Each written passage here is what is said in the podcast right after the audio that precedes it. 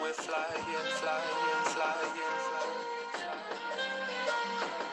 It's we're flying, flying, flying. It's we're flying, flying, flying. Hola amigos de Vida por Yarda, muy buenas tardes, noches o la hora que nos sintonicen. Mi nombre es José Guerrero Coronado, de nuevo en otro podcast para hablar de NFL, a pesar de que todavía no hay NFL, seguimos esperando, pero bueno, nos encanta hablar sobre eso. Y hoy tenemos una invitada muy especial, desde hace tiempo no había una invitada y, y qué bueno que, que ya, ya ahora hay una. Eh, su nombre es Daniela Salazar. Daniela, ¿cómo estás? Hola José, ¿cómo estás? Muy buenas noches. Buenas noches a todos los que nos escuchan. Sí, o sea, y bueno, ya igual y luego nos escuchan más temprano, ¿no? Pero Sí, sí. Buen día, buenas noches, buenas tardes. no, pues muchas gracias, muy bien, muy bien. Este, Daniela, pues si nos puedes contar eh, dónde te podemos eh, escuchar o leer o, o cualquier, eh, cualquier contenido que, que tú produzcas. Pues eh, ahorita estoy con un blog que es 100% escrito que se llama La Número 9. Eh, así lo buscan y, y aparece. Y también estoy en Twitter como La Número 9, así tal cual. En Instagram como La Número 9 blog, pegado. Y ahorita estoy también en NFL Girls, eh, que ahorita estamos un poquito de vacaciones, pero ojalá cuando empiece la temporada, pues, pues volvamos a generar contenido ahí en esa plataforma. Y pues ya, ahorita por el momento es- son todos los proyectos que traigo. Eh, en un futuro espero también tener un podcast, ahí les estaré avisando. Entonces, ahí vamos, tranquilos. Qué bueno, qué bueno. Oye, y, y dinos de, bueno, vamos, lógicamente es el tema de hoy, ¿no? Pero, ¿cuál es tu equipo? Pues yo, yo le voy a los gigantes de Nueva York, Ah, muy bien, muy bien. a los Y- famosísimos gigantes. ¿Y desde cuándo? Pues yo soy fan más o menos desde los eh, 12, 13 años, la temporada 2007, el primer Super Bowl, bueno, el Super Bowl 42 contra Nueva Inglaterra. Eh, ahí fue cuando empecé a seguir al equipo. Estaba yo Mm. todavía joven. Ah, pero bueno, y este, ahí, ahí surgió el amor entonces. Ahí surgió el amor justo, justo esa temporada. No bueno, fue en el Super Bowl, pero durante esa temporada empecé a seguir el, el deporte como tal. Y pues ya pasó que, que pues Nueva York ganó, ¿no? Y cómo ganó, además. Y me gustaban mucho los colores y el casco. El casco fue lo que más me llamó la atención de inicio. Oye, ¿y has ido a Nueva York? Una vez tuve oportunidad de ir a un partido en 2017. Ah. Eh, perdieron, porque pues ya, como sabrán, llevan varias temporadas ahí medio malas. Ah. Pero los fui a ver contra Seattle en Oh. el MetLife.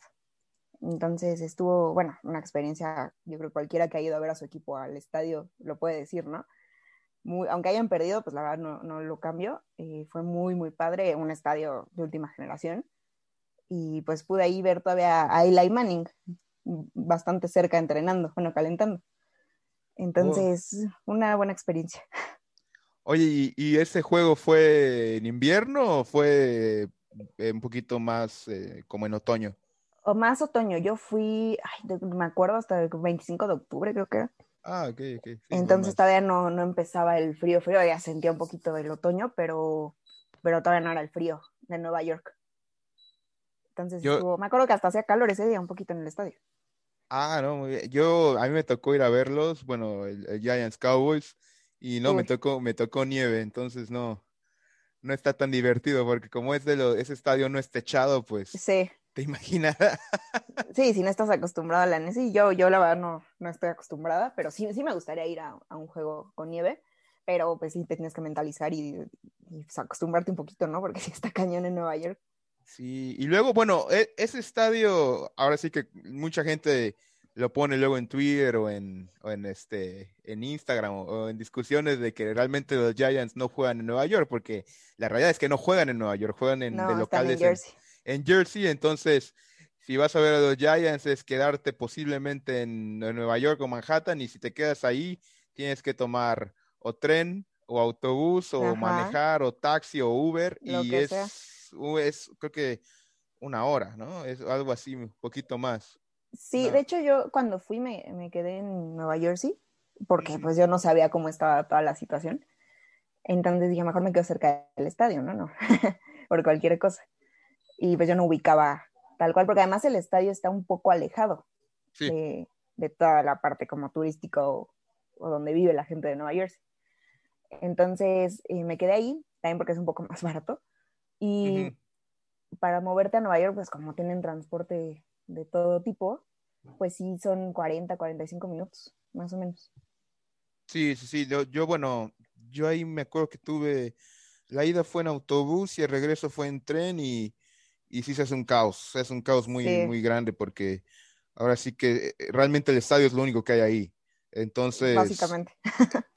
o sea, no es como de, no, pues voy a, creo que la- a mí me da risa la gente que dice, no, pues voy a Times Square y ando ahí y 30 mi- y 20 minutos antes llego al estadio y es, es imposible. es- No, sí, no, no va a pasar nada. Y salir, salir es, es otro cuento, porque salir yo creo que sí te avientas dos horas.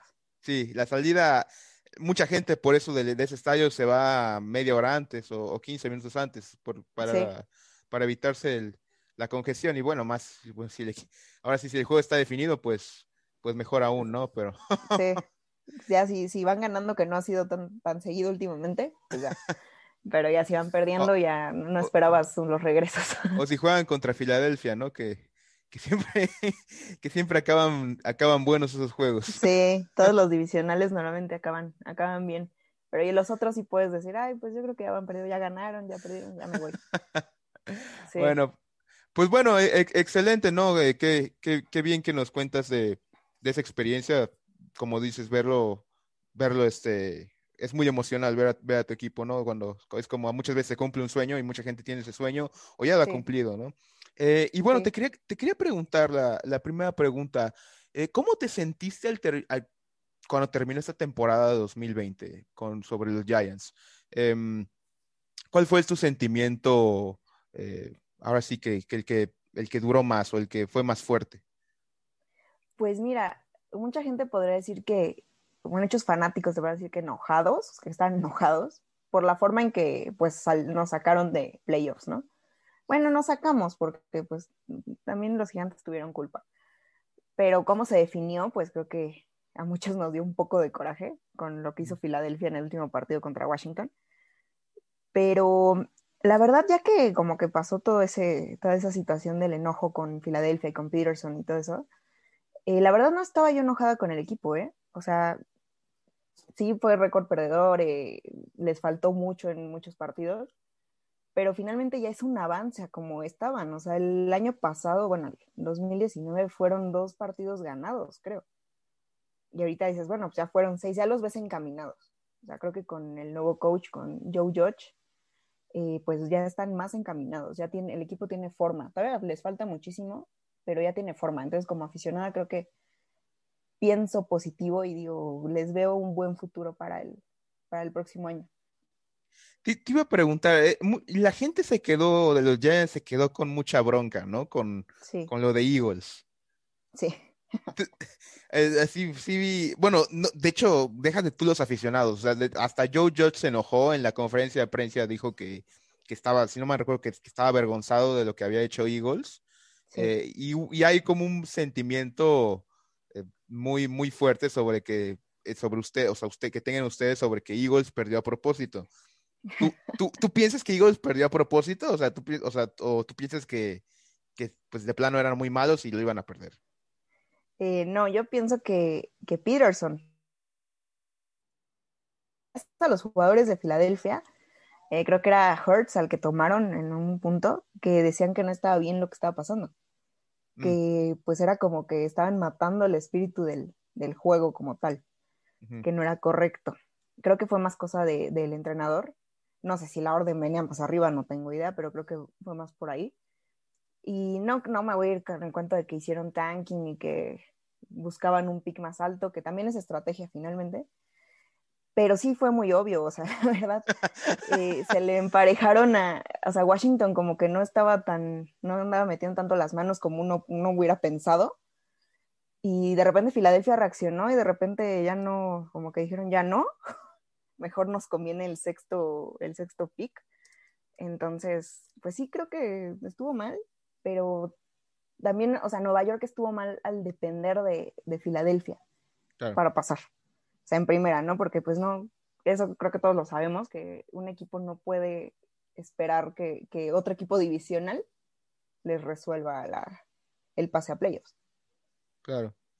Sí, bueno, eh, ahora sí que lo, lo que yo recuerdo es que es de ese juego Filadelfia iba ganando y después eh, hacen cambio de coreback, ¿no? Sí, sí, ya no me acordaba bien de eso, sí. Sí, que todos fue- dijimos como que, ¿por qué no? ¿Por qué estás, haciendo eso? Ah, esto es muy extraño. Sí, de repente, porque ya me acuerdo que hubo un punto en el que, estaban jugando bien. Y dije, ah, qué buena onda, ¿no? Que no quieren perder su último partido y es divisional y, y que se va a cerrar. Pero cuando hace esos cambios de que saca todos sus titulares, el coreback, dije, ¿Qué? ¿por qué? Si ya estaban metiendo las manos, ¿no? O sea, no sé. Como el meme de algo anda mal, ¿no? Sí, y además, fue, o sea, mi, mi enojo en el momento fue que fue muy obvio. Ujú. O sea, sí, es estrategia y, y fanáticos de Eagles decían, no, pues que el- pues sí es mejor tener un pick más alto, ¿no? Pero fue muy obvio, o sea, sí creo que para el espíritu del juego, que, que en este punto pues quizá no todo el mundo lo respeta, ¿no?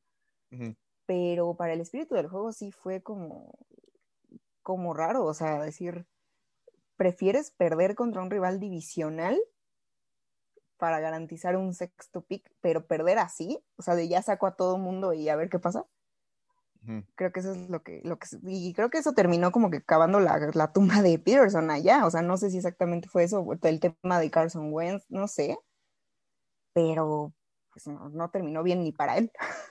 No, así que fue su última, su última acción, ¿no? Sí, no, sí, y digo, como fan de Nueva York, pues sí me dio mucho coraje eh, en el momento, pero pues también pues, no puedo vivir enojada, al final son los Eagles, o sea, yo no, no, no puedo, no, la- la- yo estuve mal en confiar en los Eagles, primero que nada. No, Esa fíjate, fue yo, la situación. yo, yo pienso que, o sea, desde dije, bueno, o sea, quien ganaba el juego de Giants y Cowboys inde- invariablemente iba a depender de Eagles, ¿no? Sí, Eh, o sea, era así, quien ganara y luego era depender de Eagles. A ver, yo dije, bueno, pase lo que pase, eh, quien gane, y si no pasa, le va a echar la culpa a Eagles. O sea, desde que, desde que vi eso, y porque, y, y más que nada porque Cowboys y Eagles y Giants e Eagles son rivalidades muy fuertes, porque sí, Eagles, la, la fanaticada de Eagles es, es muy loca, es muy provocadora, es muy, este, muy burlona. Entonces, bastante. ajá, o sea, sí son los, ahora sí que son como los, los bullies, ¿no? O sea, los de que nadie los quiere, Sí. todo. Entonces dije, pues mira, invariablemente que pase lo que pase, si el que termine dependiendo de Eagles y va a perder, o sea, se va a hacer una polémica fuertísima. Ahora, yo, yo sabía eso, pero lo que no me, lo que no sabía es que como tú dices, iba a ser como iba a ser como tan descarado, ¿no? O sea, que, que sacaran Sí. a los titulares en medio partido y eso fue, oye, no, pues ya este, pues no le echen tantas ganas, ¿no? O sea, Sí, yo me acuerdo que yo tuiteé, ya tuiteé mejor, bueno, pues, hasta con groserías, yo creo en mi momento, ¿no? Pero pues mejor ya recuerdo otra cosa, ¿no? Cuando Peterson saca los titulares dije, no, pues, pues ya mejor, mejor me hubieras dicho una grosería, compañero. O sea, está- estuvo O- O, complicado. tal vez, siento que hubiera sido un po- es que si, si yo creo que si hubieran empezado el juego con los suplentes, todavía hubiera sido un Sí. poquito aceptable. Que de hecho es lo que se manejó toda esa semana, que Eagles iba a salir con puro suplente. Fue lo que se dijo. Y entonces yo ya estaba mentalizada, son los suplentes, que sí, gran parte fueron suplentes, o sea, de entrada, pero creo que su ofensiva sí estaban varios titulares, entonces, no me acuerdo bien, ¿eh? Pero cuando veo la, la- toda- todos los jugadores que se iban a jugar, eh, cómo se empezó a desarrollar el partido, dije, ah, mira, qué buena onda, no, no, no están dando por perdido esto, ¿no? Están peleando. Y de repente, hacía medio partido, vámonos, ya, no, ya. No, no, no, la, la- la verdad que qué bueno que no ganaron los Cowboys ese juego porque me imagino el, eh, me imagino cómo hubieran reaccionado varios de mis amigos. No, y además, cómo ganó Nueva York ese último partido contra Dallas, no sé si te acuerdas que fue, ay, creo que fue un regreso de patada ya para cerrar, que eh, Nueva York casi, casi pierde el balón en Sí, el creo- último, o sea, no me acuerdo. Hubo, varias- muy mala para acordarme, ¿no? una vez, hubo un pañuelo, pero hubo una ajá. recepción que no, que no fue recepción que Cowboys debió lanzar un pañuelo, que se le criticó mucho a Sí. Mike McCarthy. Sí. Y así que, que fue, y, y eso de regreso de patada a Chris, y creo que también, eso sí no lo recuerdo tan, tan... sí que la recuperó casi, casi con, así sentado, ¿no? cayó sobre el balón y así la recuperaron. Yo estaba al borde del infarto. Pero entonces yo cuando veo que Nueva York gana así, dije, bueno, hay esperanza aún. que también está mal que Nueva York, bueno, también yo ya estoy acostumbrada, ¿no? Nueva York siempre gana sus partidos así. Entonces dije, bueno, está bien, todavía hay luz al final del túnel. Y estaba yo emocionada por ese cierre de partido, por ganarle a Dallas eh, en Nueva York y cerraron la temporada ganándole a Dallas, que pues ya cuando pasó lo de Filadelfia, pues sí fue como un balde de agua fría, ¿no? Dije, ah, estos, estos desgraciados me la hicieron una vez más. no, son... oye, y te iba, te iba, a decir, de los, de los rivales divisionales, ¿cuál, ¿cuál es el que más le traes bronca? Así, bueno, desde siempre, ¿no? Este, de esos últimos. Pues yo creo que Dallas, o sea, eh, Dallas, creo que en general a, muchos, o sea, no es como que todo aficionado que yo vea de Dallas me cae mal, ¿no? Pero sí el equipo a mí no me cae bien. Eh, entonces, sí, de entrada yo creo que así por orden de lo va a decir Dallas. Eh, luego Filadelfia, pero Filadelfia, fíjate que yo no, yo no les traía tanta, tanto problema hasta el último Super Bowl, bueno, el que ganaron. Porque ahí sí siento que como que se, se dejaron ir, ¿no? Explotaron, Porque pues nunca he estado yo así, y nunca, o sea, son los de aquí de México, que creo que son más tranquilos que los, los de allá. Ah, no, mucho, muchísimo más, no, no, no. Sí. allá sí dicen que tú como fan de Nueva York, sobre todo de Nueva York o de Dallas, te vas a meter al, al estadio de los Eagles, casi, casi mejor ni lleves jersey.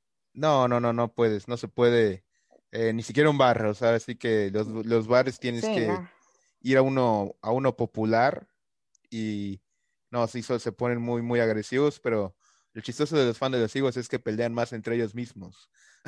Sí, es ese tipo de fanaticada que yo no, no generalizo. Tengo algunos amigos Eagles, pero, pero sí, o sea, sí, se ponen muy locos, ¿verdad? Entonces ahí ellos van como en segundo. Y con el Super Bowl que ganaron, pues sí siento que se volaron un poco. Sí, Washington me parecía inofensivo. o sea, era como de, ah, sí, Washington. Pero la verdad, con, no sé si, supongo que sí, sí lo sabes, todo ese escándalo del dueño con, ah, con el acoso y todas las cosas como raras que estaban en la institución. Eh, sí, como que dije, ay, como que ya no me cae también Washington, ¿no? Pero toda la situación de Rivera, de, de Smith, en la temporada pasada, y decía, bueno, pues si alguien se la va a llevar que no sea la Nueva York, pues se la lleve Washington. Entonces son los menos, pero tampoco creas que me caen muy bien, pues no, no me caen tan bien. sí, no, no, estuvo muy, estuvo muy feo eso de, bueno, de, de Washington hay, a los rumores que, que, hablamos, bueno, uno es el de que varios de los directivos habían acosado a, a, chicas, a, mujeres que habían trabajado en, el, en la institución, ya sea eh, mujeres haciendo, le dicen el internship, que sería como becarios, ¿no? En, en México. Eh, bueno, desgraciadamente hubo casos de acoso y otro, hubo otro aún más fuerte de que no se ve tanto, de que llevaron a las porristas a Costa Rica y a las porristas de Washington a hacer una sesión de calendario y bueno, llegaron a Costa Rica, eh, les quitan los pasaportes y les ponen básicamente, o sea, las encierran en un hotel con, con amigos del dueño y le dicen, pues, tienes que pasar tiempo con él y eso, y es como de, eh, bueno, no, no sé, no sé qué palabra le quieran poner a eso, yo le pongo como eh, a una situación bastante incómoda y bueno, definitivamente para las chicas, porque a ellas se les contrató para hacer un calendario, no para andar de damas de compañía. Entonces, este, eh, y estos casos son, no son casos de, no son rumores, no son no, no, o sea, hay investigaciones. Creo que, creo que la de Costa Rica salió en el New York Times o el Washington Post. No me acuerdo quién lo publicó. Eh, creo que fue el, creo que una fue el Washington Post y otra fue el New York Times. El Washington Post fue el, de la, el del acoso y el de Costa Rica creo que lo puso el New York Times. Pero, o sea, sí, o sea, no, no, son leyendas urbanas, no son este rumores de Reddit, de Internet, no, no, no, o sea, son investigaciones probadas. Entonces, pues sí lógicamente te, te, hacen enojar, ¿no? y sí, digo, ahora sí que siento que ese enojo debería ser más hacia los directivos que hacia pues el equipo, ¿no? Pues el equipo, digo, no. Sí, claro, yo digo, yo Washington para mí eran como de, ah, sí, Washington, ahí están. Porque pues también, pues Washington no es como que en los últimos años, o sea, no, no hago menos yo a ningún equipo, ni mucho menos, pero en los últimos años no era como que Washington, yo dije, ay, Nueva York sufre con Washington. O sea, que siempre se sufren los divisionales, pero Washington no era como que ese odio tan, tan de aficionado como lo tengo con los otros dos. O sea, Washington, ahí está Washington. Y ya, o sea, no por hacerlos menos, también tengo conocidos que le van a Washington y todo. Y, y yo decía, no, no, no, son agresivos, todos tranquilos, ¿no? Sí, pero ya con todo esto que surgió y que la liga no mete un, que también es culpa de la liga, no mete un, un, un- sí, un- una situación con, con el dueño, ¿no? De quitarle la propiedad, no sé, algo, o sea, me parece increíble que, que un, un dueño así tenga todavía poder. Y, y- pero creo que va más por el lado de, de la liga, ¿no? La liga ahí sí tiene que hacer algo. Eh, digo, el tema de Rivera para mí fue es admirable, a mí se me hace un excelente coach. También la defensiva que está armando Washington me parece fue temible, lo vimos en, los- en la segunda mitad de la temporada pasada. Y Alex Smith, que ahorita pues ya salió mal, ya parece que ya salió mal del equipo, Sí. pero en su momento era como de, ah, el regreso de Alex Smith, qué padre, o sea, una historia como muy, muy, muy inspiradora, pero tenían todo eso detrás, toda la, la porquería, si lo quieres decir, si lo, bueno, eso es, del acoso, abuso, eh, todo ese tipo de cosas que pues ya no deberían de existir, y menos en una institución de ese calibre. Claro. No, sí, así que eso es completamente entendible. Oye, te, te iba a preguntar, eh, pasando a, a la siguiente pregunta, ¿qué, qué te ha parecido Joe Judge? Te- o sea, yo recuerdo el, el off-season pasado, que empezaron los, los candidatos y, y bueno, Joe, más que Joe Judge se mencionaba a este, bueno, se mencionó a Mike McCarthy, que si no recuerdo, si hizo la entrevista con ustedes. Em, Creo que sí. se, se mencionó después a, a Matt Rule, otro que, bueno, que terminó en Panthers, y se mencionó también a Josh McDaniels, eh, que, Sí, que Sí. bueno, también de, de los Patriots, que de hecho Josh McDaniels no, no alcanzó la entrevista porque contrataron primero a Joe Judge. Pero Joe Judge, eh, digo, nadie, nadie como que lo, lo esperaba, es asistente de los Patriots, eh, de equipos especiales, no, no se sabía mucho de él. Y tío, fue, creo que fue una, una sorpresa, no sé qué, no, ahora sí, ¿cómo la calificarías? ¿Te gustó no te gustó? ¿Qué te ha parecido?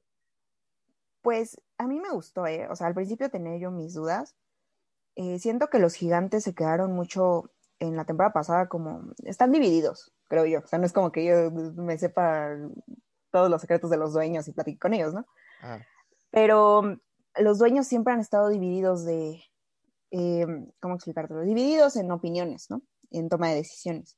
Yo sentía que como querían innovar, eh, algo el estilo Sean McVay, como que innovar con alguien joven, eh, a lo mejor no- que no tenía tanta experiencia como, como entrenador en jefe, que pues no tenía ninguna, pero dijeron, ah, pues podemos probar con un entrenador más joven, más fresco, con otro tipo de ideas, pero al mismo tiempo le dejaron a Jason Garrett, que sí, o sea, no es, pues, era coordinador ofensivo, pero no, siento que, de hecho, no sé si tú sepas que Jason Garrett es como, prote bueno, no protegido, lo eligió uno de los dueños.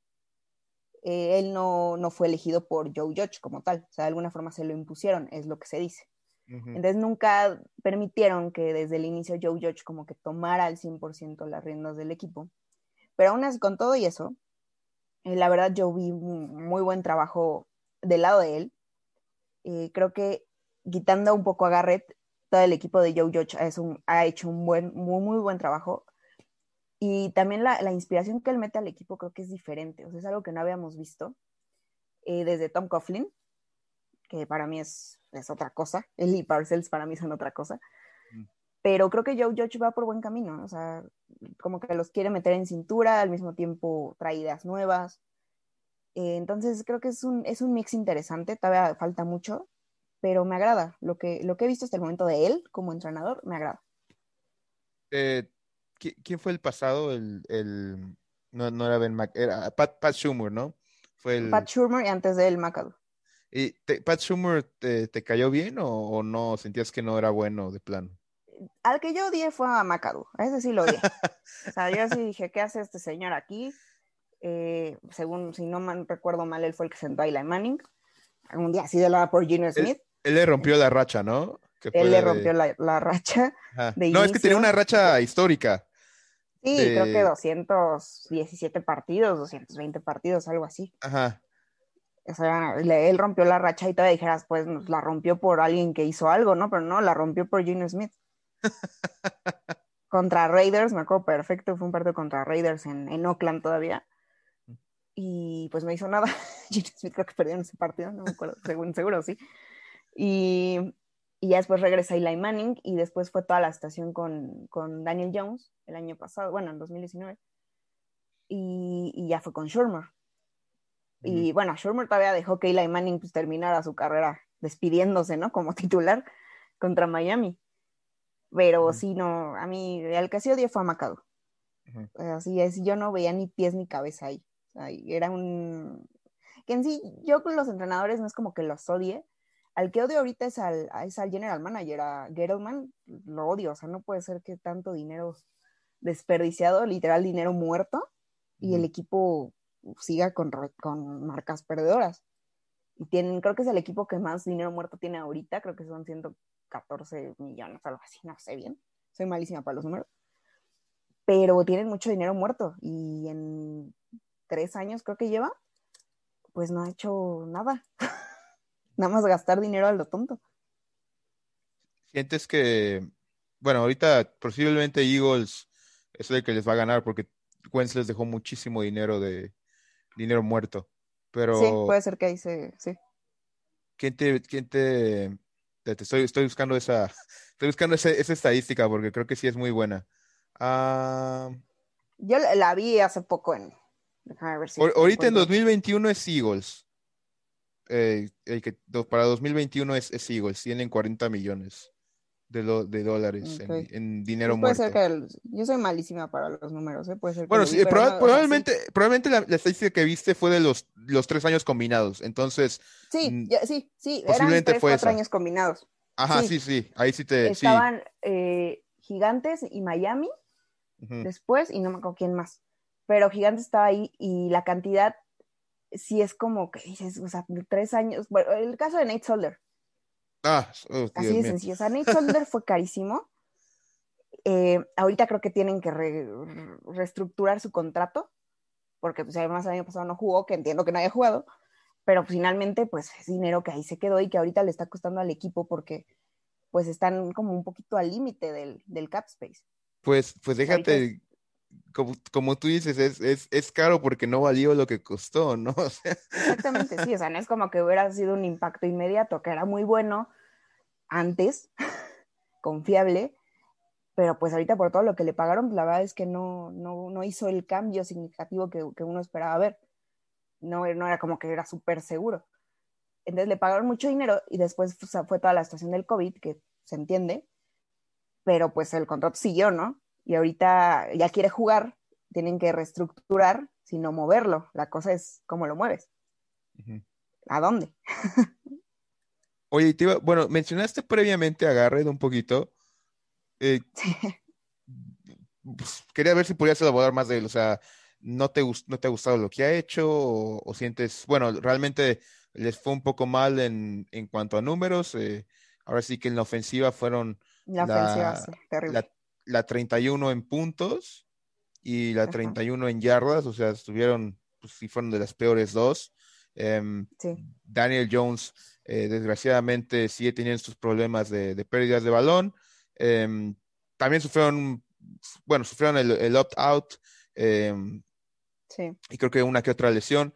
Eh, no sé qué, qué, qué piensas de Jason Garrett. No sé si de plano no te gusta, de plano sientes que hizo algo bueno, algo, o algo un poquito bueno, o muchas cosas mal. No sé qué es lo que pienses de él, que me gustaría saber tu opinión. Pues mira, yo luego cometo mucho el error que lo trato de, de cambiar ahorita, de, de analizar mucho como fan. Entonces, soy, yo cuando llegó Jason Garrett, dije, no, por favor, ¿por, por dónde, de dónde venía, no? Finalmente, que el aplausitos y todo eso, lo que le decía, que no, yo no aplaudía tanto. Yo creo que le dijeron, ya no aplaudas, compadre, o no sé. Pero Ah.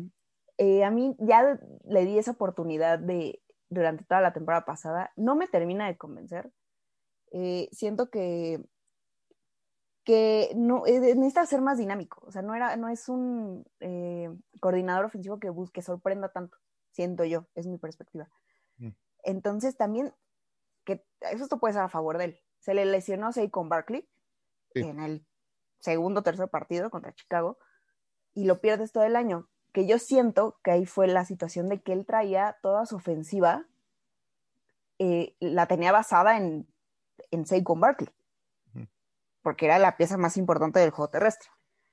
Y de repente se te lesiona y, y como que siento que ya no supieron qué hacer, porque pues Jones, pasador así excelente, pues no es. Mm.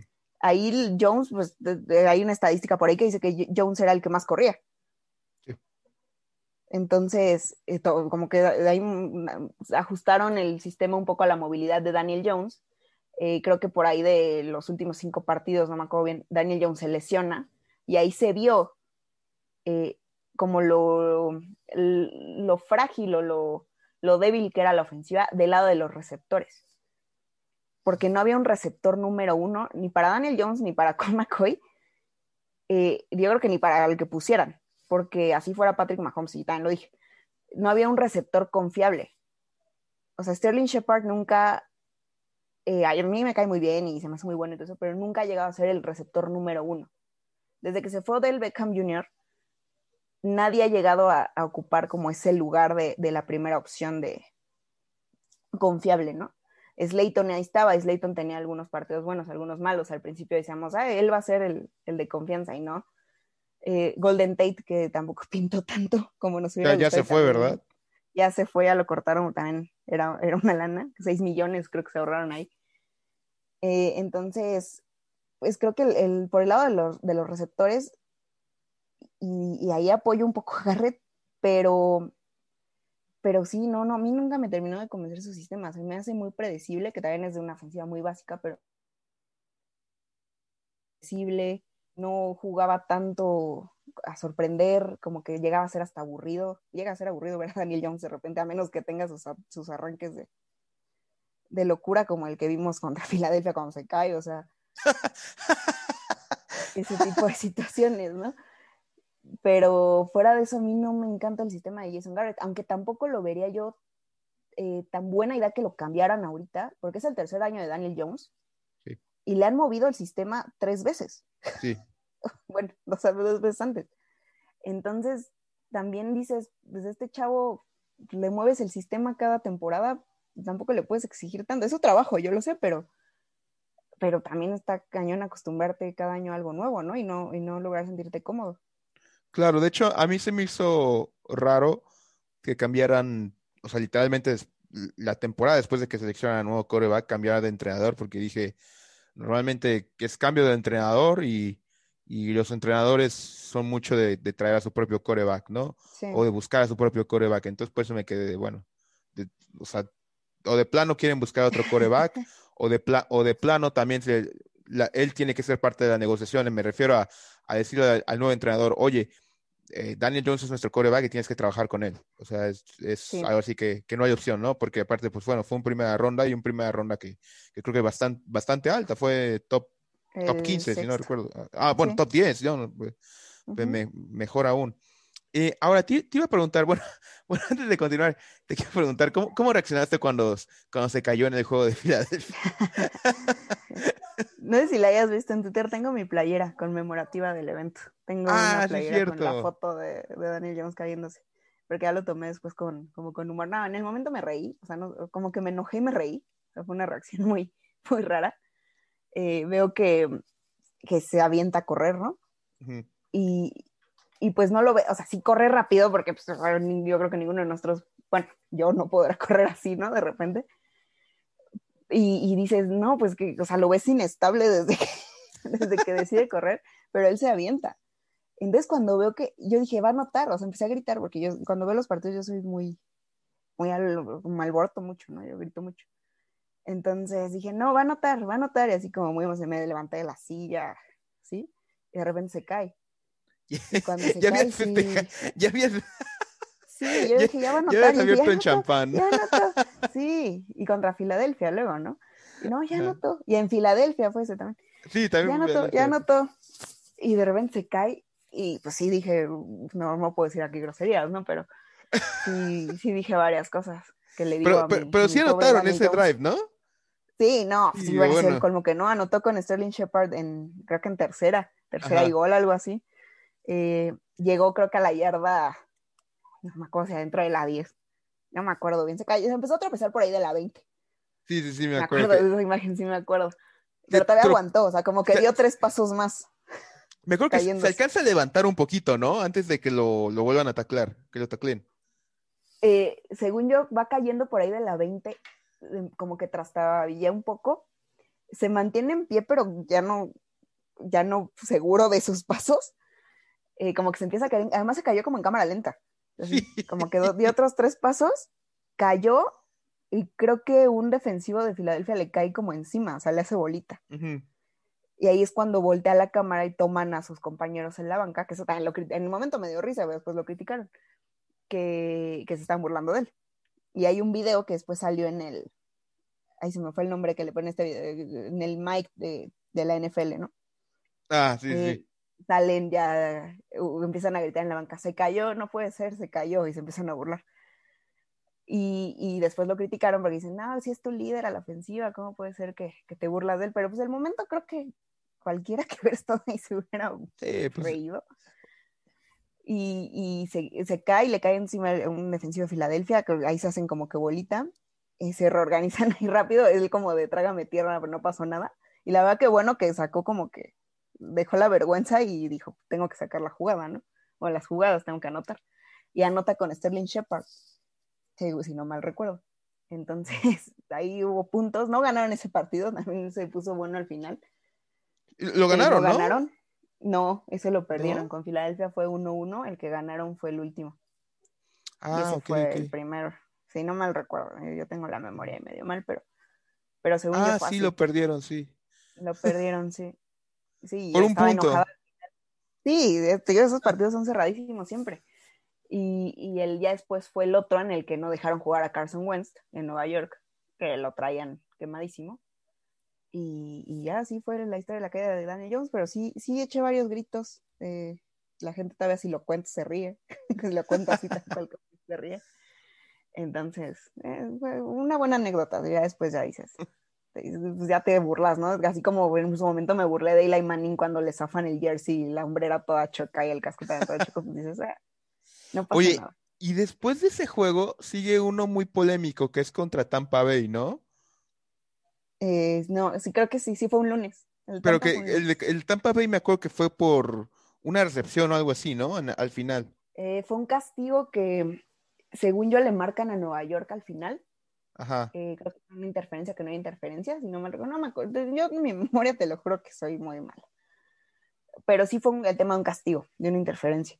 Sí, que Eh, sí que al Nueva York lo estaban castigando muchísimo los árbitros. Yo la verdad, o sea, y también soy fan, ¿no? No me creas tanto, pero yo sentía que en varios partidos eh, el arbitraje sí estaba muy cargado hacia marcarle castigos a Nueva York, que, que era que costaban al final.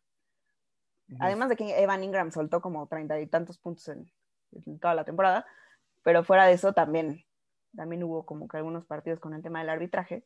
Y justo en ese de Tampa eh, fue un partido en el que Daniel Jones da un, muy buen partido y no dejan jugar bien a Brady. Pero al final pues dejan a Brady con tiempo y pues a quién dejaste con tiempo, ¿no? Claro. Y creo que la defensa de Nueva York ahí está, estuvo muy bien, hizo su chamba, pero al final eh, hubo ahí un, un castigo, si no mal recuerdo, que ya permite que Tampa anote. Oye, te iba, te iba, bueno, te iba a preguntar, em, Evan, Evan Engram, bueno, hay que tocarlo una vez. Eh, Otro tema. le tienen mucha bronca a Evan Engram los, los fans de Nueva York, ¿no? Creo que siento que son los, siento que le tiran más los fans de los Giants a Evan Engram que, que, cual- que la prensa, que todo. O sea, siento que los fans de, de Nueva York son los que más le tiran a Evan Engram, pero, o sea, es porque bueno, fue, fue un Pro Bowl, si no me recuerdo, fue este Pro Bowl, ¿no? Pero no tuvo sentido su selección en el Pro Bowl. De hecho, yo tengo una teoría medio... No me encantan las conspiraciones, A ver, sí, cuéntala, cuéntala. de que los, los dueños, literal, como lo quieren mover o algo, dijeron, no, pues para que valga más, le compramos unos votos para que sea Pro Bowler. Entonces ya lo, ahí como era con votos, pues vámonos, le compramos ahí sus, sus votos y así lo podemos, podemos hacer el trade por algo mejor. Pero, Oye, fue- ay, no me creas tanto. Fue su mejor, fue su mejor temporada en cuanto a recepción. Bueno, no, en cuanto a yardas, sí. No, no, Sí. no, no, no. eh, no, su mejor temporada pero- fue en el, en el año de novato, pero. Y por mucho. No, ahorita te digo, o sea, la- creo que son 34, 35 puntos que se perdieron por pases que tiró, Oh, Dios. que tiró él, no culpa de Daniel Jones. Sí. O sea, y hubo como dos, tres partidos en los que le dicen Butterfingers ya a los fans de, de Nueva York, que por él se pues, perdían el balón y costaron puntos así, no sé cuántas anot- anotaciones. O sea, no, yo no lo veo como. A mí no me encanta porque no tiene, no tiene manos seguras eh, y además no bloquea tan bien. Entonces siento que puedes encontrar un mejor a la cerrada, ya sea en el Claro. draft o en, o en agencia libre. Eh, yo no soy tanto de odiar a los jugadores, y menos de mi equipo. O sea, Ujú. trato, como mucho tiempo yo justifiqué a Odell Beckham Jr. hasta que ya no pude justificarlo. Eh, a Sterling Shepard hasta la fecha digo, no, a Daniel, al mismo Daniel Jones que muchos, muchos fans de Nueva York ya, ya dicen ya bye. Lo quieren fuera. Sí, en su momento a Eli Manning que todo el mundo también ya. Bueno, ahí los fans de Nueva York creo que le tenemos más cariño, pero mucha gente decía ya, ya bye, ¿no? No es bueno. Ya duérmanlo, ¿no? O sea, Sí, y yo siempre lo, lo de- hasta la fecha lo voy a defender. Pero Evan Ingram sí no encuentro yo por dónde, ¿eh? porque sí veías tú los partidos como fan de Nueva York y decías, ¿cómo tiras ese pase? O sea, porque eran ah, pases buenos de Daniel Jones y le tiran muchísimo a Daniel Jones de que es malo, de que, de que no, no, no tenía por qué ser primera ronda, no- pero finalmente le tiran los pases al chavo, o sea, eh, eso es lo que a mí se, se me hace muy mal de Ingram, siendo que para todo lo que se han gastado, ya pudieron conseguir una cerrada mejor. Sí, bueno, ahora, ahora como tú dices, bueno, no sé si, si tu teoría tenga, sea verdad o no, pero, pero bueno, les, les queda un año más de él, eh, como ejercieron la quinta opción, era un- fue en primera ronda, Sí, pues este, tienen un año más de él, entonces, bueno, a ver si, si consiguen algo por él, aunque digo, creo que va a ser mínimo porque apenas tiene un año de contrato, ¿no? Entonces, vamos Sí. a ver cuánto, cuánto tiempo dura más. Ahora, sí, sí, sí, no, no, sí, ojalá sí lo muevan, pero lo veo difícil y por todo lo que dices, pero ojalá, ¿eh? porque yo ya no le tengo confianza a Evan Ingram para nada.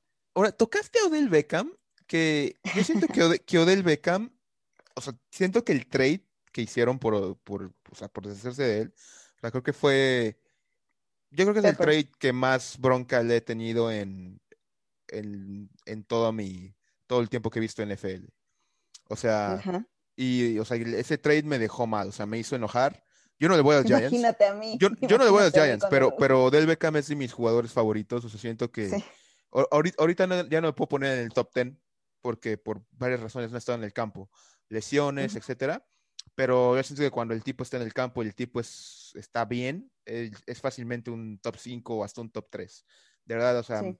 Me encanta muchísimo y, y bueno, eso, eso que yo voy a los Cowboys, o sea, el- lo, lo que ha hecho, o sea, se me, se me hace increíble. De verdad es de mis jugadores favoritos. Entonces, cuando hacen el trade yo me quedé como de, no, esto, esto es imposible, o sea, no, no puedes hacer eso porque este es, es un, es un jugador generacional, en mi punto de vista. Y, exactamente. y aparte, lo que más me da bronca aún es que no han podido reemplazarlo, como tú mismo lo dices. O sea, entonces, entonces como de, o sea, cambiaste a, cambiaste un jugador, un receptor que, que sale, que de este tipo de receptores sale cada cinco o cuatro drafts, y aparte no lo reemplazas, y, no, y lo peor, lo cambias el mismo año en el que traes un coreback novato. O sea, lo, o sea, un, un quarterback novato lo que le lo que ruega es dame un buen receptor o dame una buena línea o dame algo que me pueda ayudar. Y aparte, y le quitas a su mejor receptor y, y, y esa ofensiva que llega, se la quitas también en un año. Entonces, o sea, Sí. también ahí, también ahí te quedas como "Oh, Daniel Jones al estar enojadísimo. Y, y otra cosa que también puse a pensar es, de, oye, Daniel Jones muy probablemente, o sea, es- estaba muy, estaba preocupado porque igual si, si tenía una muy mala temporada y los Giants terminaban con un pick 5 o un pick 3, probablemente iban a ir por otro coreback. O sea, si, si tenían a, si tenían al, al- tiro a, a- a Justin Fields o a este, o a Trevor Lawrence o a, Ujú. o a Zach Wilson, o sea, por eso yo decía, Daniel Jones ahorita quiere ganar, porque si no Sí. gana, lo van a cambiar. Entonces, pero bueno, también, o sea, digo, no, no, o sea, también te sientes un poquito mal por él, porque sientes que le jugaron sucio. Pero a lo que voy es, eh, ¿tú, ¿tú qué piensas de ese trade de- con Odell Beckham? O sea, ¿sientes que, que de plano tenía que salir? ¿Sientes que, que, o sea, bueno, siento que fue por, ese trade fue, o sea, por, por cosas de la cancha no fue, fue por cosas de fuera. Pero, o sea, ¿tú, ¿tú cómo viste ese trade? pues ahí es otra, otra anécdota que te voy a contar. Yo estaba trabajando eh, muy tranquila y tengo las notificaciones de NFL y de, la página de los gigantes activadas. Sí.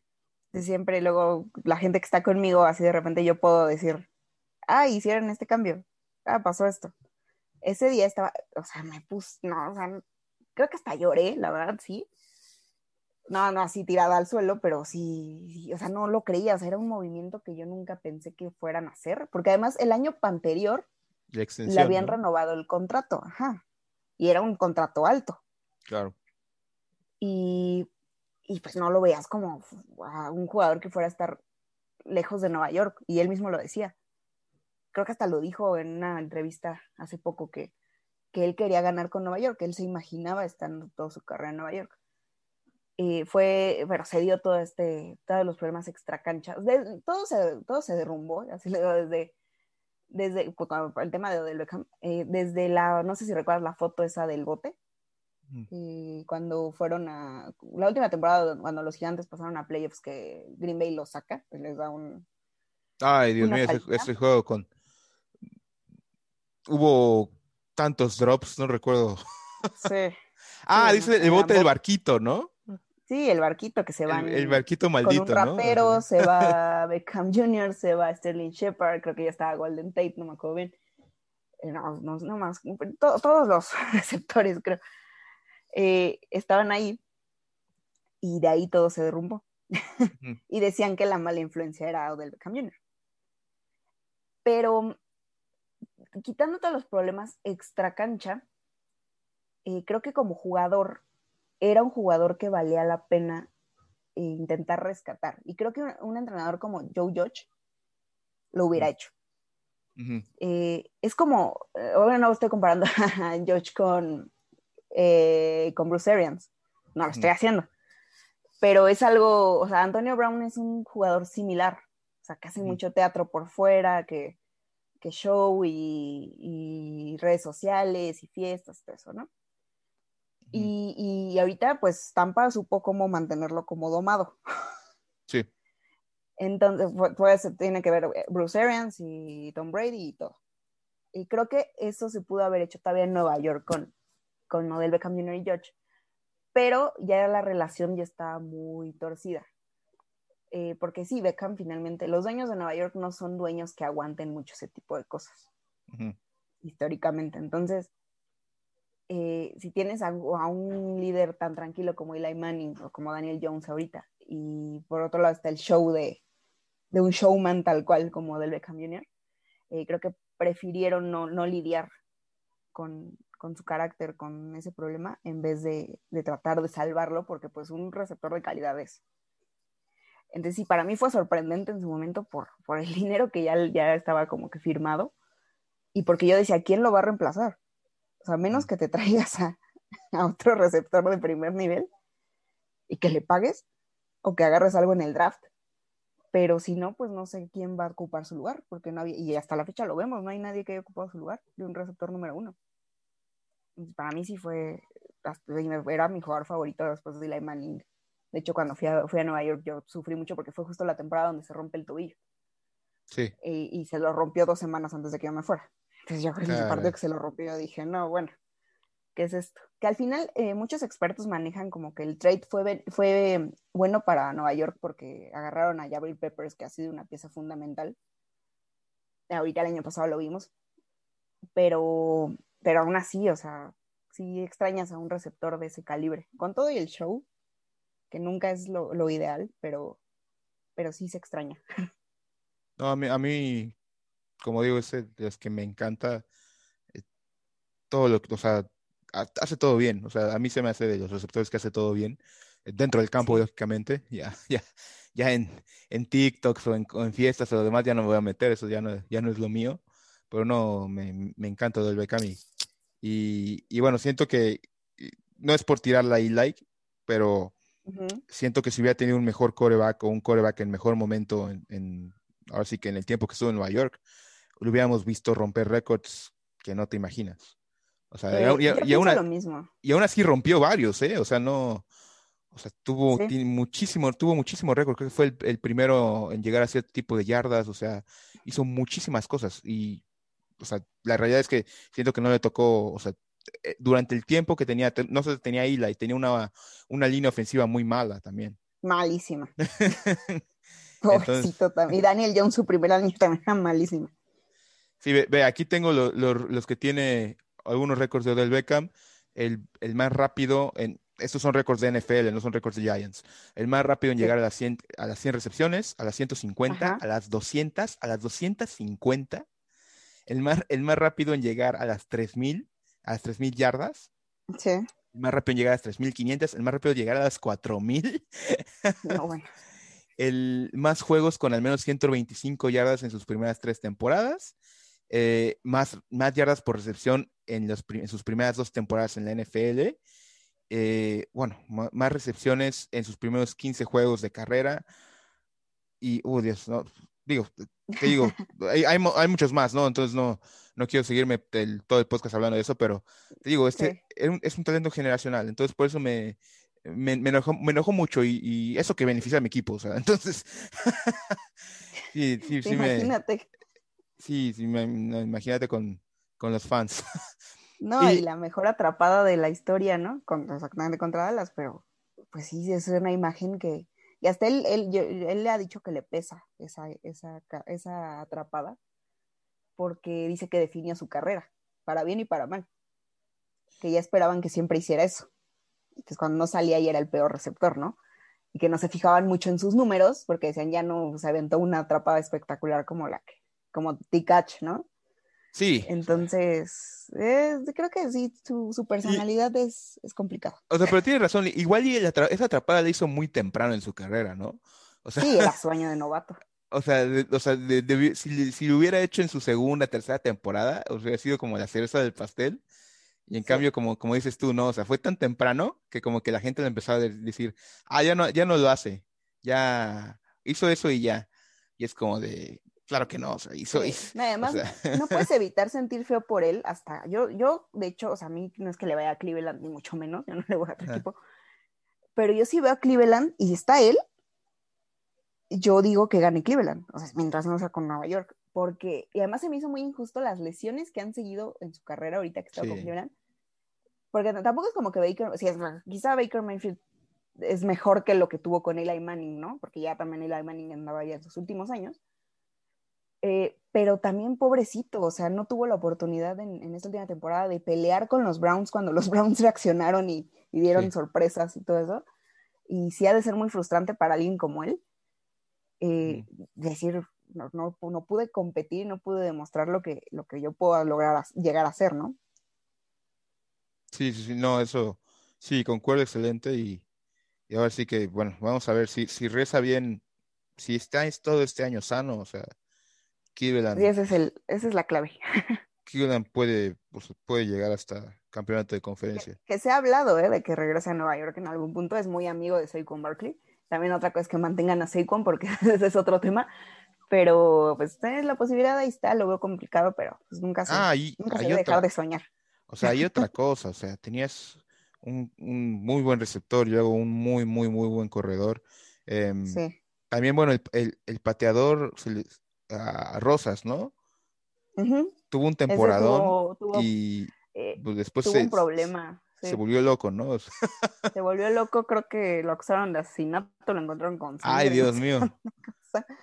Ay, Dios y mío. ya, bye. Eh, Él, y él sí ya, ya- él ya sí no, no va a volver, ¿verdad? No, creo, no, ahorita además se tienen a, a Ganó, que estaba antes en, en Panteras, eh, que la verdad dio un temporadón, ¿eh? Muy seguro, Sí. sin problema. Entonces, no, no creo que. creo Ah, que ahorita, ahorita está en. Jaguars, entonces no, bueno, no le, no le pasó. Rosas está en Jaguars, Sí, no sí, está sabía yo. está Mira, en no. Jaguars. Ah, a ver, te- estoy buscando de qué lo acusaron. Según yo sí fue lo que lo encontraron con sangre en las manos, algo así, drogas. eh, ah, le pegó, que le pegó algo y se corrió, Ah, eh, manejando. Em, Sí, creo que fue un accidente, después salió, no sé, me yo me acuerdo mucho de la, de la sangre. tres años en libertad condicional. Bueno. Sí, digo, Ah. Nueva York no es un equipo que le encanten ese, ese tipo de temas, ¿eh?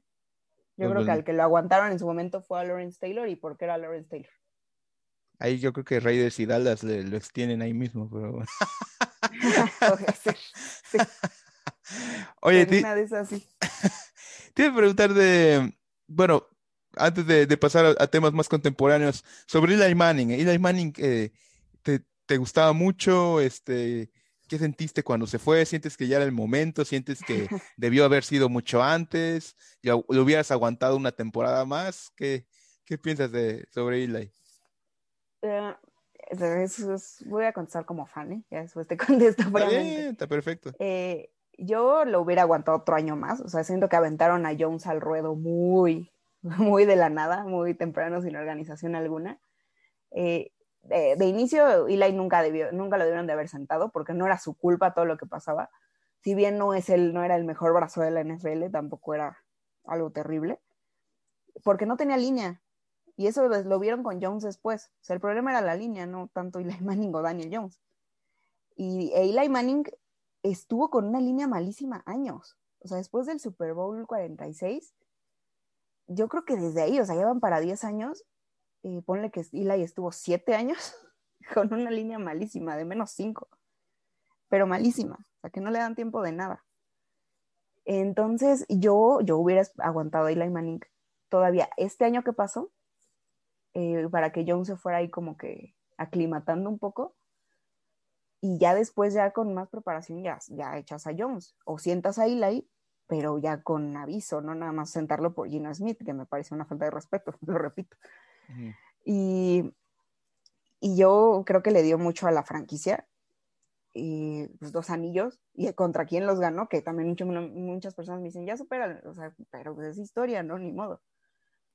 Y, y yo creo que Eli Manning debió quedarse otra temporada, sí. Si lo veo fríamente, sí ya no era el mismo, pero yo mucho se lo echo a su línea y a las decisiones que tomaba, que tomaban los staffs con los, con los que estuvo. Mm, eh, ahí también tuvo varios años con Tom Coughlin, entonces creo que ahí el problema también pudo haber venido más, de más arriba. Eh, pero pues era un personaje querido por la franquicia, por los dueños, por, todo el- por todas las personas que trabajan ahí, por los mismos jugadores, que si bien Odell Beckham Jr. también llegó a decir sus cosas, pero después pidió disculpas, creo. Entonces, pues yo lo hubiera aguantado otro año. Y yo sí sentí, fue contra Miami, me acuerdo, con su último partido. Sí, sí, un- algunas lágrimas corrieron por mi rostro. Mm. Pero, pero pues creo que estuvo bien su carrera. O sea, no cualquiera puede decir gané dos anillos. Claro. Y creo que. ¿Y contra quién? Yo ahorita. ¿Y contra quién? Ajá, contra quién, señor. ¿Contra cuál señor, no? Fue para ganar dos anillos. Le quitó la temporada perfecta a Nueva Inglaterra. Muchas cosas. Y, y además jugadas muy buenas, como de catch de, de Odell Beckham Jr. Eh, no sé si te acuerdas de una, eh, de una jugada con Víctor Cruz contra los Jets de Nueva York.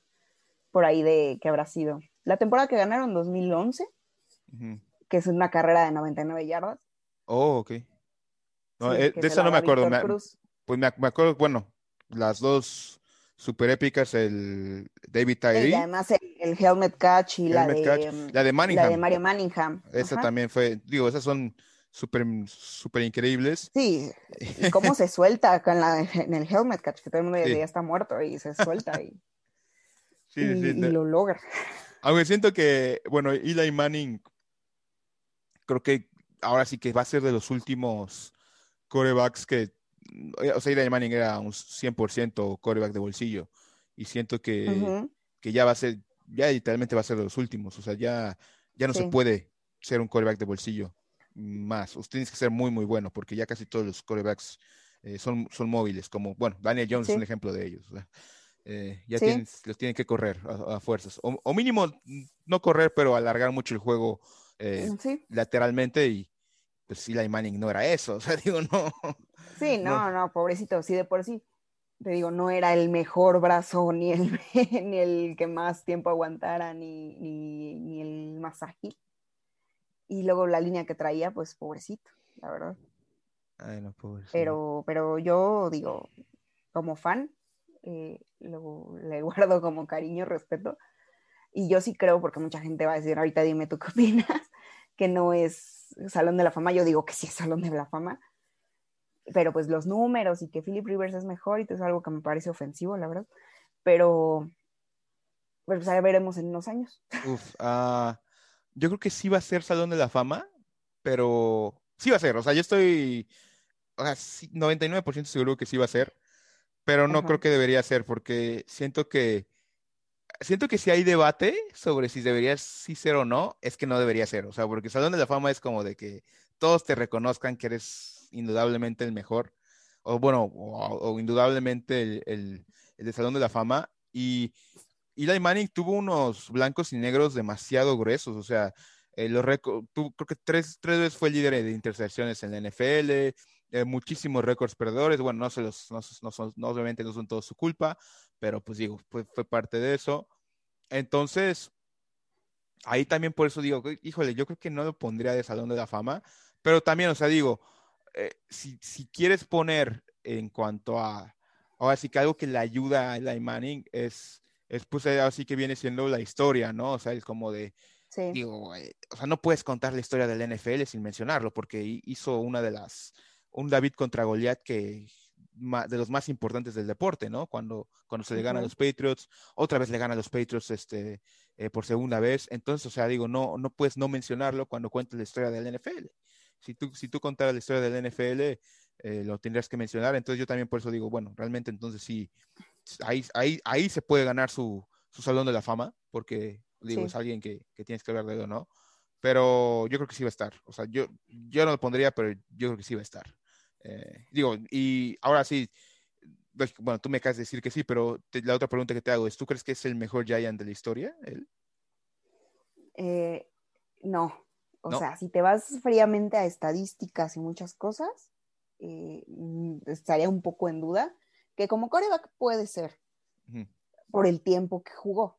Claro. O sea, fueron cuántos años? 16, creo, no me acuerdo. Pero 2004, hago mi cuenta, sí, 16, más o menos, 15, 16 años.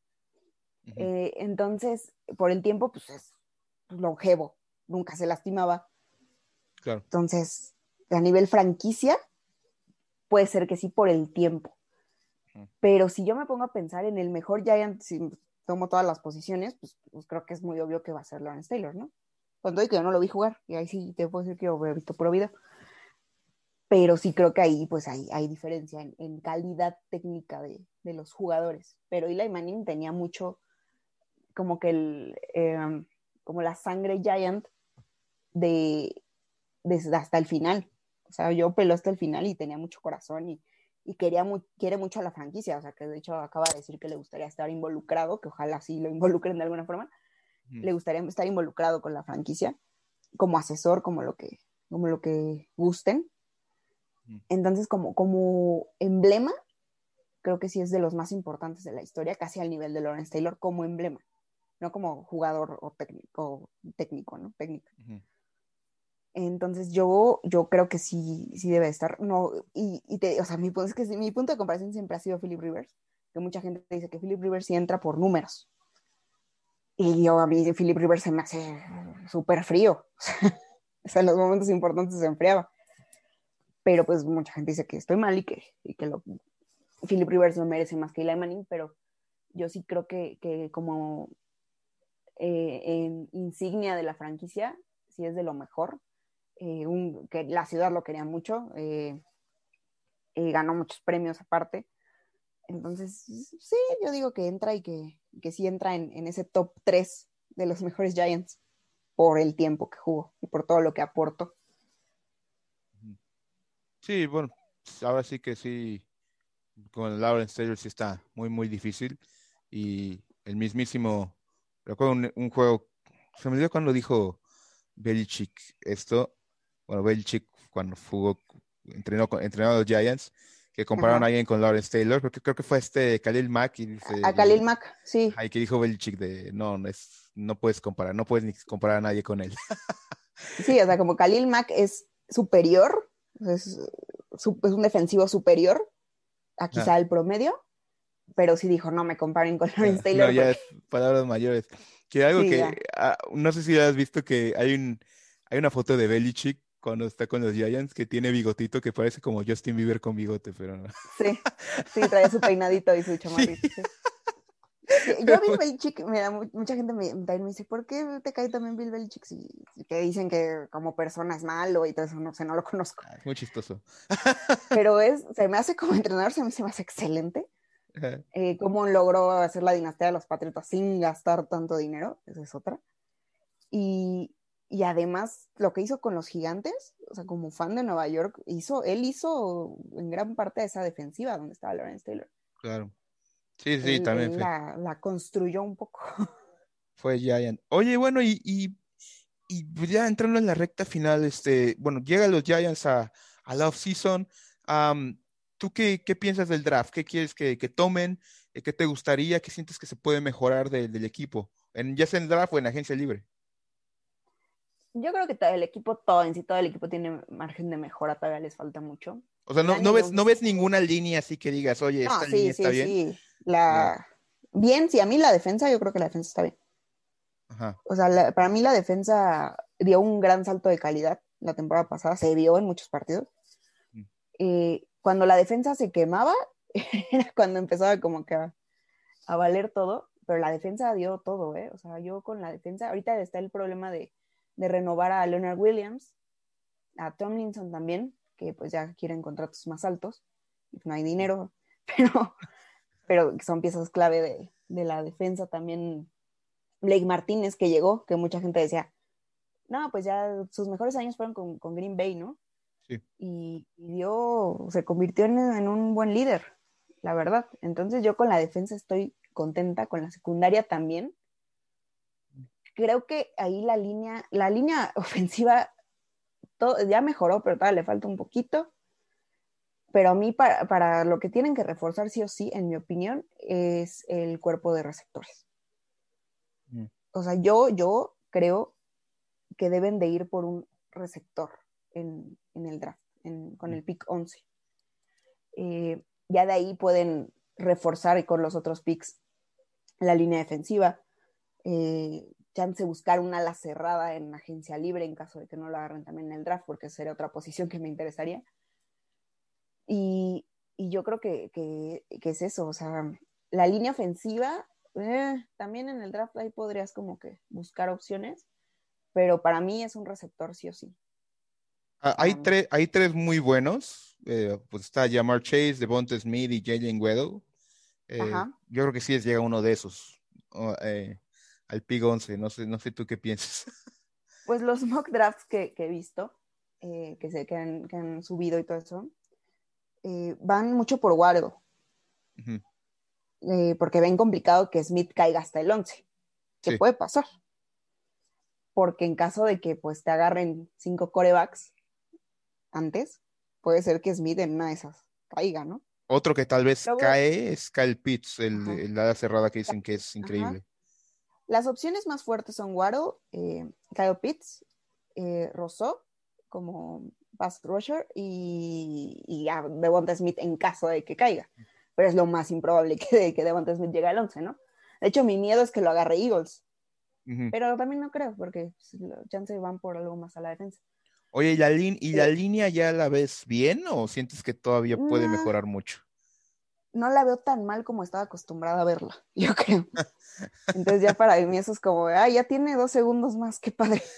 Ya le dan dos segundos más a- al chavo, ¿no? Qué padre. Ya, Pero- ya, ya nada más le cae uno encima en vez de dos o tres, ¿no? Sí, O sea, no, ya no le caen tres como antes, cuatro, ya nada más llega uno y como que lo espanta y se echa para atrás y ya saca el balón. pero, pero todavía le faltas. Ahorita eh, en la línea ofensiva ten- eh, había duda con, con los guardias, creo. Eh, pero tenemos al novato a Andrew Thomas como tackle, que hizo ahí, unos partidos buenos, pero digo, unos partidos malos, pero en general ahí para ser novato sacó la casta. Y pues ahí ver qué pasa con Solder. Ahí. A ver, pero, pero veo mejor a la línea. Me gustaría reforzarla, y, pero creo que eso va más para los picks más de segunda, tercera ronda. O sea, creo que ahí podrían buscar algo. Eh, pero sí, para mí la urgencia ahorita es un receptor porque no veo por dónde. Porque uno ahorita en agencia libre les va a salir en mucho dinero, dinero que ahorita no tienen para gastar. Les va a salir en mucho dinero y no creo que encuentren un receptor tan bueno ahorita en agencia libre como lo que necesitan. Claro. Sí, no, tienes, eh, tienes razón. Y bueno, ahorita, eh, el, ahorita con, con lo del cap es, es lo, lo primordial, ¿no? Siento que todos ahorita los equipos, muchos equipos están en, ahora sí que, bueno, lo más barato, ¿no? O sea, Sí, es que también para que con Nueva York no, no se puede dar el lujo otra vez de pagar eh, contratos muy altos o buscar contratos muy altos para jugadores que a lo mejor van a ser promedio, que están en agencia libre. Entonces yo me iría por alguien más joven eh, y alguien un poco más fresco, que mejor le va a costar un año acostumbrarse a la, a la NFL, pero pues, pues tienes a que, que pues como seguro, ¿no? ha demostrado que tiene manos seguras. Kyle Pitts, que pues es superior a Evan Ingram, en mi opinión. Pero, pues a ver, a ver qué pasa. Yo, esas, esas dos posiciones que creo que podrían conseguir en el draft, creo que sería mejor en el draft que en agencia libre. Todo lo demás creo que lo pueden encontrar después.